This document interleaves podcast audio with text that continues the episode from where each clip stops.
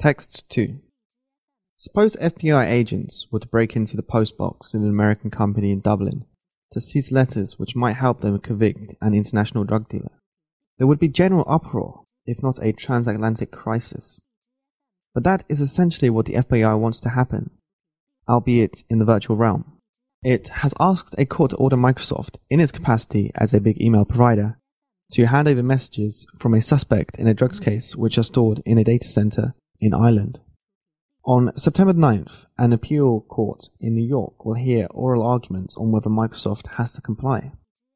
The case has many wrinkles, mainly due to the fact that the relevant American laws were written before the internet took off. In a sense, the court has to guess what lawmakers would have written into legislation if the global network had already been around.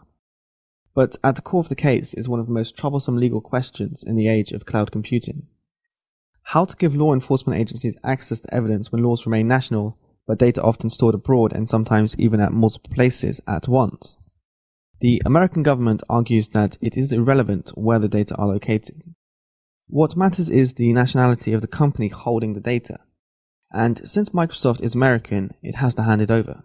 The firm argues that this would amount to unilateral law enforcement invasions into a foreign sovereign country. The proper way to go about this would be to use the path of mutual legal assistance. Ask the Irish authorities to issue an Irish warrant. Some have argued that Microsoft is only pushing back against the warrant to signal loudly that it is willing to defend its customers abroad, even against its Snoopy happy government.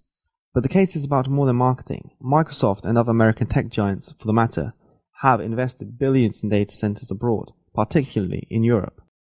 If American law enforcement bodies can access these directly, European firms will be even more reluctant to trust American firms with their data.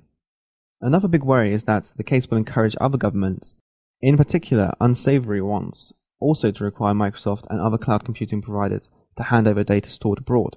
If such extraterritorial warrants become the norm, firms could find themselves caught often between conflicting laws. One country requires access, while the laws of the country where the data are stored do not permit it.